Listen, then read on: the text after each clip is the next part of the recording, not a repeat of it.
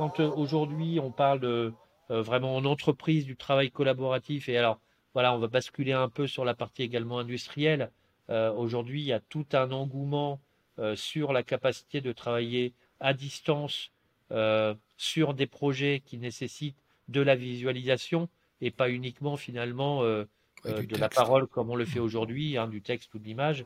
Euh, lorsqu'on parle de la, la, conception d'une unité de production, une ligne de production ou l'architecture d'un bâtiment, eh bien en fait on a besoin de visualiser des choses et, des solutions existent d'ores et déjà pour, pour le faire. Hein. Si on parle de Microsoft, on va parler de Mesh par exemple, qui permet de, de se réunir de façon avatarisé aujourd'hui, euh, euh, hologramme demain, mais voilà, dans un, dans un environnement euh, commun et, notamment donc de pouvoir partager un modèle 3D et, et, de pouvoir en réalité mixte ou virtuelle finalement, parce que on parle de on parle de la HoloLens, mais le cas d'usage reste le même, mais de pouvoir voilà visualiser, mais aussi annoter, euh, montrer des choses euh, voilà, à l'ensemble des participants euh, de, cette, de ce meeting virtuel, eh bien, en fait, je rebondis sur ce que je disais précédemment, c'est est-ce que il y, a, y, a, y, a, un intérêt et on en est persuadé? Je pense qu'on n'est pas, les seuls au travers de, pas mal de, témoignages. Est-ce qu'il n'y a pas un intérêt à avoir effectivement un, un assistant, en l'occurrence, on l'appelle conversationnel, chatbot ou peu importe, mais un assistant, un concierge, finalement, à ce type de réunion, de meeting, qui soit là pour répondre à toutes les questions qu'on peut se poser euh, lors de, ce type de, d'échange. Euh, parce que, euh, d'autant plus si on parle du milieu industriel, quand on est autour d'une table dans un bureau, tout, va bien. la rigueur, chercher sur son PC, on, peut le faire. Mais lorsqu'on est au sein d'une unité de production, ça devient quasiment impossible. Pourquoi? Notamment du fait que dans beaucoup d'industries, il y a des contraintes. Les contraintes, ça va être des contraintes éventuellement de des contraintes d'équipement, les EPI, c'est-à-dire qu'on est, on a des gants éventuellement, un casque, on a un casque. On ne peut pas avoir de PC dans certaines, certains environnements, hein, en l'occurrence pour des raisons de salle blanche par exemple ou autre. et donc euh, finalement, on va utiliser ces outils et en, extension avec euh, un casque de réalité mixte comme la HoloLens 2, euh, on va utiliser ces outils dans son champ de vision, en main libre. Et donc là, on ne peut plus aller chercher dans un PC. S'il faut aller chercher dans un PC, qu'est-ce qu'il faut faire? Il faut que j'aille au vestiaire, que j'enlève mes EPI, que j'aille dans le bureau administratif, que je regarde dans le PC, que je revienne, que je me réhabille, que je revienne dans l'unité de production. Donc c'est complètement impossible. D'où voilà notre notre notre notre vision hein, ou en tout cas notre euh, nouvelle fonctionnalité euh, et, interface parce que fonctionnalité finalement euh, les, fonctionnalités restent les mêmes, c'est le même moteur, mais mais par contre on, a eu le souhait de de proposer à Jellybot outre l'interface web hyper classique l'interface Teams native, eh bien une troisième interface qui sont euh, ces casques de réalité mixte et, et de main virtuelle dans d'autres types d'usages, mais qui permettent en fait d'utiliser un, moteur en capacité d'aller chercher de l'information, pousser de l'information par la voix. Hein. Aujourd'hui, en fait, on est en captation et en restitution vocale sur ce type de, projet et en main libre. Voilà. Euh, donc après, il y a des choses qui évidemment nécessitent de pouvoir euh, euh, être écrites. Et là, il y a dans ces outils hein, des notions de clavier virtuel qui permettent malgré tout également, si nécessaire, de, oui, de saisir de l'information. De saisir des choses. Mais, mais évidemment, il, enfin, on en fait le moins possible parce que écrire sur un clavier virtuel, c'est c'est pas c'est pas très simple parfois. Donc la voix est vraiment le, le le, le, le, médium qui est, qui est le plus optimisé pour tout ça. Euh, et, donc aujourd'hui, euh, on, a, euh, alors ça fait un an, un an qu'on travaille sur ce sujet-là, avec en premier lieu une demande d'un d'un industriel pour lequel on, on, travaille déjà sur des sujets de réalité mixte, mais autour de, de solutions standardisées par Microsoft, d'assistance à distance en l'occurrence, et de, de guides interactifs qui reprennent un peu l'idée tout à l'heure que j'ai évoquée du, du, médecin, du projet pour entraîner le médecin. Là, le, la typologie du projet, c'est quoi? C'est ce qu'on appelle le changement de format en industrie. Le changement de format, c'est j'ai une ligne de production qui va être multiformat et qui va permettre de passer en fonction de, des commandes hein, d'un format A à un format B.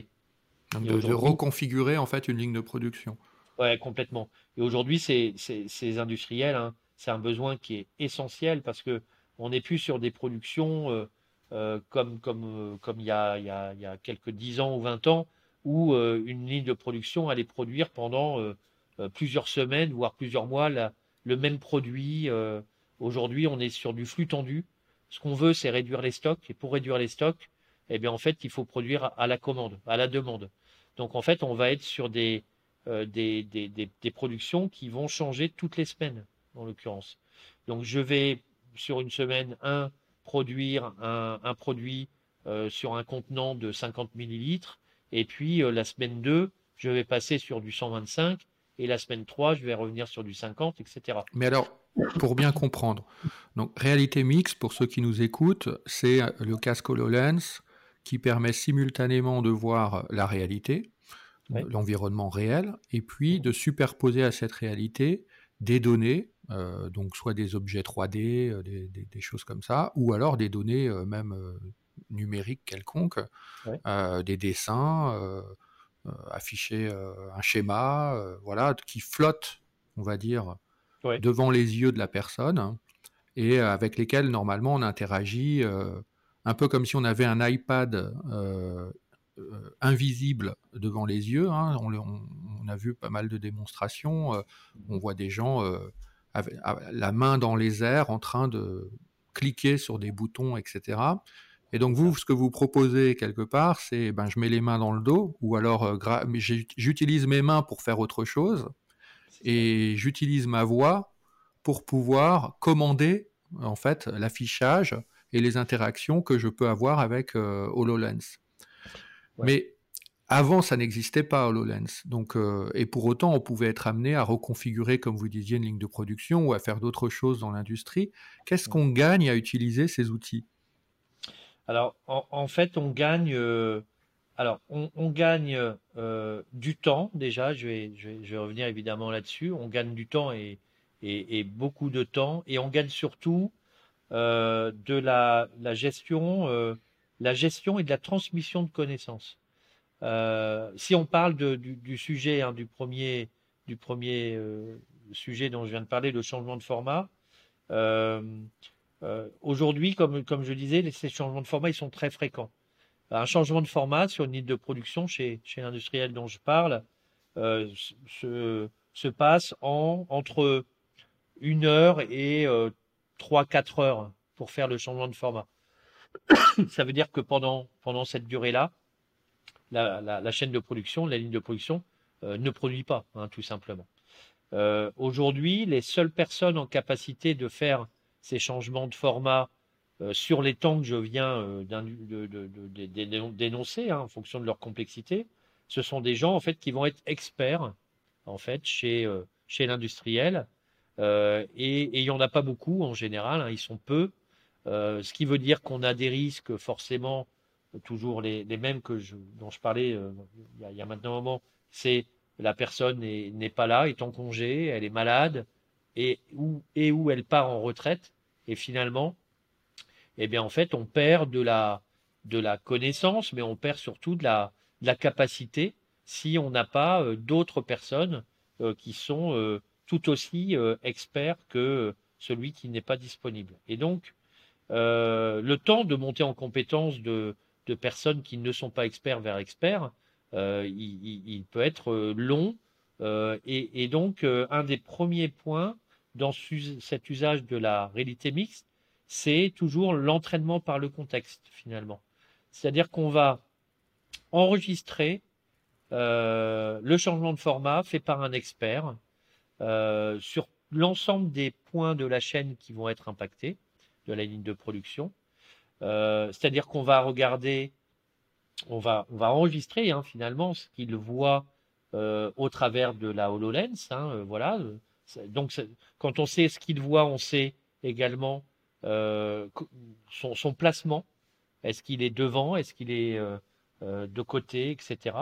On voit ses mains également, donc on voit les gestes qu'il est en train de faire sur la chaîne de production. Euh, tout ça va être enregistré. Euh, on enregistre également dans le même temps, on va le filmer pour avoir euh, une notion également de vidéos qui maintenant sont assez courantes, ce qu'on va appeler des tutos hein, finalement. et, l'ensemble de regroupant ces, vidéos à la fois de ce que voit l'individu euh, du film en train de faire euh, l'opération et également euh, d'indications qu'on va pousser dans le casque de l'opérateur pour lui dire, ben voilà, avec des flèches, des axes, avec des degrés, si par exemple il doit tourner une manette à 35 degrés, etc. Eh bien, en, en couplant tout ça, on va à la fin prendre le casque, on va le mettre à quelqu'un qui n'est pas expert et on va lui dire, ben voilà, tu vas faire le changement de format et tu vas voir, tu vas avoir plein d'indications qui vont être poussées dans le casque et donc tu dois suivre ces indications. Euh, donc il va faire le changement de format de façon identique à ce que à ce qu'a fait l'expert finalement. On standardise en fait euh, des process. C'est ça, on standardise sur la base finalement d'un humain euh, performant. Voilà, tout à fait, de l'expérience d'un humain performant bah, pour former plus vite, en fait, tout simplement, des, des gens qui ne le sont pas encore. Donc ça, c'est le premier point important.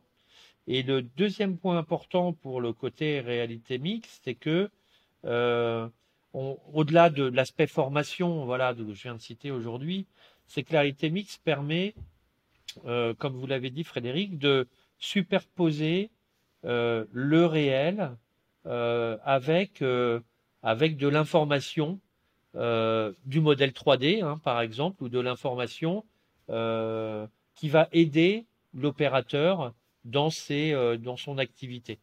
Et donc, ça veut dire que, en fait, en fonction du type d'opération que l'opérateur est en train de, de faire, et notamment au travers de repères qui aujourd'hui sont souvent des QR codes euh, en industrie, eh bien en fait, quand l'opérateur euh, va euh, être en train de, faire son action, à travers de QR code ou de repères, hein, tout simplement, sur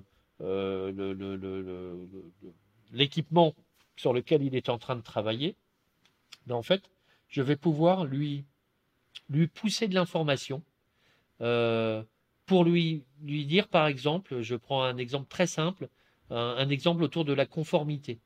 Euh, j'ai un équipement, une portière, euh, euh, une, une, chaufferie industrielle, etc., sur lequel j'ai des mesures de conformité à faire. et donc, je vais, avec mon casque, lorsque j'ai mon casque de réalité mixte, je vais avoir déjà pour indication quelles sont les, vérifications que je dois faire. Donc en fait, le, le, le, CAS va dire, ben voilà, tu as euh, à tel endroit, tel endroit, tel endroit, telle vérification à faire. Ça, c'est programmé en fait dans, le, dans la, solution euh, euh, voilà, développée pour, pour l'industriel. donc il va y avoir un scénario hein, finalement qui va aider l'humain dans, dans sa tâche. Et donc l'humain va vérifier les points de contrôle. Le, le programme, le casque va être capable de savoir si l'humain a vérifié les points de contrôle, comme par exemple euh, les bords d'une portière. Euh, donc l'humain doit passer en fait hein, physiquement les mains sur les bords de la portière pour voir s'il n'y a pas d'aspérité. Sur une chaufferie, euh, un équipement industriel, ça serait de vérifier le diamètre du tuyau A, etc. Tout ça, le casque est en capacité de repérer que cela est bien fait et donc va séquencer l'ensemble de l'audit hein, de conformité ou en tout cas du process euh, jusqu'à la fin en aidant au fur et à mesure euh, l'utilisateur et en lui indiquant en fait voilà l'étape 1, l'étape 2, l'étape 3, etc. Donc là on est dans un milieu euh, scénarisé finalement qui répond à une opération précise. Alors, ce type de solution existe. Là, c'est pas trop notre sujet puisque euh, on va, en fait plutôt utiliser des solutions soit euh, fournies par Microsoft, soit par des éditeurs euh, tiers comme un de nos partenaires normands avec lequel on travaille sur des sujets niveau 2, on va dire. Là, ça a été le niveau 1 qui s'appelle Oreca à Cherbourg, voilà, et qui travaille sur ce type de sujets. Là où les industriels ont un, un, blocage, c'est tout ce qui n'est pas prévu, voilà, tout ce qui n'est pas dans le scénario. Eh oui. Euh, et ce qui n'est pas dans le scénario, bah, aujourd'hui, je le rajoute dans le scénario euh, où je ne sais pas euh, répondre à l'opérateur, hein, finalement. Donc, en fait, l'idée, c'est de se dire, en couplant Jellybot à ce type de solution, toujours en esprit de, de compagnon, hein, encore une fois, d'assistant, bah, finalement, tout ce qui n'est pas prévu dans le scénario va être, va être accessible par, par le, le chatbot. C'est-à-dire qu'en fait, je peux interrompre le, le, scénario qui se déroule par la voix euh, pour poser une question et, et, obtenir une information qui me permet de mieux comprendre ce que je suis en train de faire, par exemple, et reprendre le scénario. Oui, complètement, complètement, effectivement. Donc, euh, aller chercher euh, éventuellement un, un, document technique, voilà, dont j'ai besoin parce que je, je, repère, je reprends cet exemple de conformité. Soit je, je m'arrête à c'est conforme, pas conforme, et à la fin, j'ai mon rapport de, conformité. Euh, dans un exemple qu'on a présenté à Vivatech en 2021, où nous étions euh, exposants, on était euh, sur quelque chose un peu, un peu similaire, qui était l'étude d'une panne sur un véhicule. Et, et, finalement, qu'est-ce que c'est que l'étude d'une panne? Ben, Je vais aller vérifier des points de contrôle, et puis, et puis à la fin, si je reste sur ces exemples un peu un peu basique, mais certes très utile, on va me dire, bah voilà, euh, tous les points ont été balayés et ce point-là n'est pas correct et ce point-là n'est pas correct. Le chatbot, comme je disais tout à l'heure, il peut permettre de pousser de l'information, mais également d'engager en fait des sous-flux. Euh, si je repère dans euh, l'étude de, conformité, l'étude de mon véhicule, que un des éléments n'est pas conforme, au-delà de le signaler, je peux peut-être déjà engager des actions, notamment. C'est-à-dire de prévoir une opération de maintenance, je reprends l'exemple de tout à l'heure, sur, ce, sur cet élément précis de l'équipement. Euh, et donc là, de dire, euh, effectivement, je mets en pause euh, mon audit de conformité, parce que je vais signaler que ce point-là n'est pas, conforme, et donc je vais demander une opération particulière tout de suite, sans attendre même finalement le rapport, parce que le process le permet, hein, bien sûr, euh, je vais aller demander euh, une étude euh, approfondie, par exemple, de l'équipement. Donc solliciter l'équipe directement en ayant accès, pourquoi pas, à leur calendrier de disponibilité, à la disponibilité des pièces nécessaires pour faire l'audit, etc., etc. Et tout ce travail d'aller chercher ces informations, de, donc à l'extérieur du scénario, bien sûr, en fait, Jellybot qui va être en capacité de, de le faire. Et, à la fin de ce, euh, sous flux hein, finalement, eh bien euh, l'opérateur va dire euh, voilà, enfin on va signaler qu'il a terminé la, la, partie tiers et va revenir en fait à l'audit de sécurité en cours. Donc finalement c'est encore c'est encore une fois ça va être de d'optimiser et d'anticiper au maximum finalement les actions relatives à une, activité en ayant la capacité d'aller chercher euh, beaucoup plus d'informations que ce qui était prévu à la base, si nécessaire, et d'engager en fait des actions euh, collaboratives au-delà de celles qui me sont demandées, parce que si je le fais maintenant, euh, bah, ça va aller potentiellement beaucoup plus vite que remplir en fait l'ensemble de mes tâches, envoyer mon rapport au service d'abord de réglementation, et qui lui va euh, voir ah bah tiens il y a un problème là, bah, je vais euh, fournir ça à telle personne qui ensuite va mandater euh, la personne pour la maintenance, etc., etc. Oui, c'est en fait l'imbrication de l'imbrication de flux qui jusqu'à présent devait se faire de façon séquentielle en fait. C'est ça. Et là maintenant on peut les tuiler ou même mieux encore les oui les tuiler et les, les superposer, les imbriquer finalement. Euh, et donc ça veut dire qu'on gagne du temps euh, et surtout on perd peut-être moins d'informations parce que les choses se passent au moment où elles doivent se passer. Oui, c'est ça. Et pas a posteriori non plus, quoi. Oui, c'est ça. On, se rapproche. Hein, on n'est pas sur du temps réel, mais on va plutôt parler de synchrone, mmh. Voilà, de, processus synchrone. Là où auparavant, là où voilà, sur un modèle plus plus classique, on est clairement sur de l'asynchrone. Chacun a son étape et et en général, voilà, on va pas on va pas avoir la possibilité de, de, pouvoir interagir finalement de façon plus plus simple et plus rapide euh, euh, euh, que, que, la tâche qui m'est confiée, tout simplement. Donc, je dirais, l'objet, il est vraiment de, de fluidifier en fait les processus et puis de donner encore plus d'autonomie et de capacité de, de finalement d'expertise à un opérateur parce que oui, faire appel à un, expert à distance, euh, si je reprends l'exemple de alors Remote Assist, hein, qui est un, outil de Microsoft qui permet justement euh, avec des HoloLens d'avoir en gros un bouton, un peu un bouton rouge.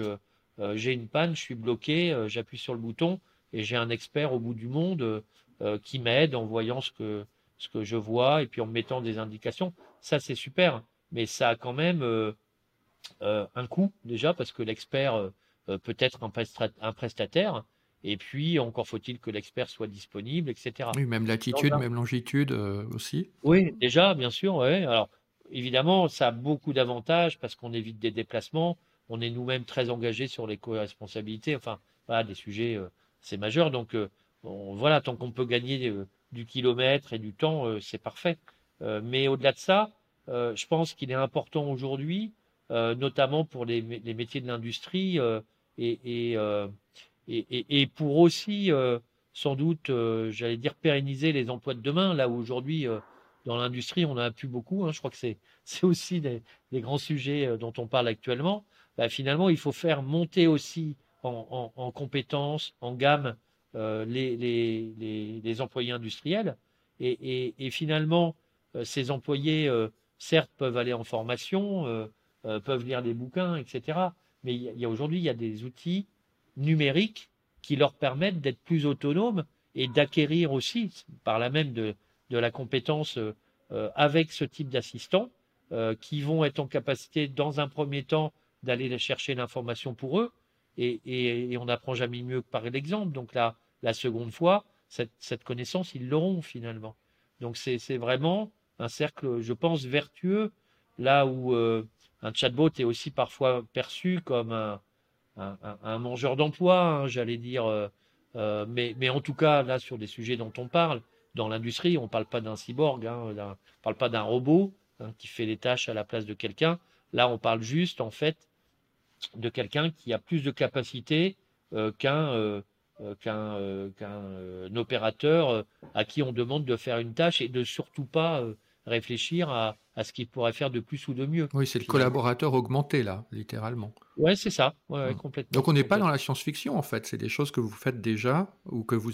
C'est quoi les stades un peu? C'est l'expérimentation, euh, le prototype, vous, en êtes tout par rapport à ces... Aujourd'hui, on est... Alors, on est... Euh, euh, la, technologie, en tout cas, la solution existe et est prête. on l'a démontré hein, d'ailleurs à, à, Vivatech donc l'année dernière mais elle, elle existe pour l'instant euh, en, en, autonomie, c'est-à-dire que euh, on, on, peut interroger Jellybot euh, avec toutes les briques dont on a parlé tout à l'heure, interrogation euh, de, de, du SAP, interrogation du MES, euh, des bases documentaires, etc. Mais en, ce que j'entends pas en autonomie, c'est pas forcément euh, avec un lien direct avec le réel. C'est-à-dire, j'ai j'ai mon chatbot, je peux l'interroger, mais il reste euh, finalement déconnecté euh, de, la réalité que je suis en train de regarder finalement. On est en train de, travailler sur la, version suivante qui sera, si tout va bien, et j'anticipe un peu, mais présenté à Laval Virtual 2022 euh, euh, dans maintenant deux mois, euh, sur lequel nous avons un, stand. et donc cette V2 va permettre de coupler une, application industrielle de mesure de conformité. Donc le sujet que je vous ai exposé, lui, n'est clairement pas de la, la science-fiction. On travaille pour cela avec notre partenaire Oreca, dont je parlais tout à l'heure, qui dispose de cette solution, euh, d'ores et déjà de, de conformité d'un modèle 3D par rapport à un modèle réel, et dans lequel on va venir, on est en train d'intégrer en fait Jellybot en tant que compagnon pour aller justement euh, permettre à l'opérateur qui fait ces mesures de conformité d'interroger en fait le système d'information euh, pour aller chercher euh, toute information dont il pourrait avoir besoin pendant ce contrôle. Ou pour engager tout flux vraiment euh, également, euh, voilà, euh, dont on parlait également. Donc ça, ça sera prêt dans deux mois. On, voilà, on, sera, on sera, je pense, assez fier de ce qu'on fait parce que notre, partenaire travaille avec de, très grands groupes industriels français. on peut citer Naval, le CEA et, et, et bien d'autres, sur lequel il y a en tout cas, a priori, un intérêt certain sur ce type de solution. Euh, donc, euh, on a hâte de, de, se confronter à la réalité, pas mixte celle-ci, mais la vraie réalité. Et puis également, on est en train de, de travailler sur un point qui est extrêmement important, euh, c'est la non-dépendance à, un device particulier. Et, et, et, et, on parle du HoloLens 2, alors non pas parce qu'on entend, et je pense à tort en ce moment, des informations sur est-ce que Microsoft euh, va poursuivre la HoloLens ou autre. Enfin bon, moi je, pense que ce pas un sujet, mais notamment pour l'industrie pour en tout cas. Euh, mais mais au-delà de ça, on est très attaché à la souveraineté, euh, euh, également, enfin voilà, à notre côté aussi peut-être normand et, français après tout. Donc on s'intéresse aussi bien sûr au, au, casque Lynx. Voilà, on a échangé euh, dernièrement avec Stan Larocque pour euh, voilà, j'irais déjà euh, faire un petit peu connaissance et puis et puis voir dans quelle mesure on pourrait bien sûr utiliser le, le, Lynx comme comme casque cible.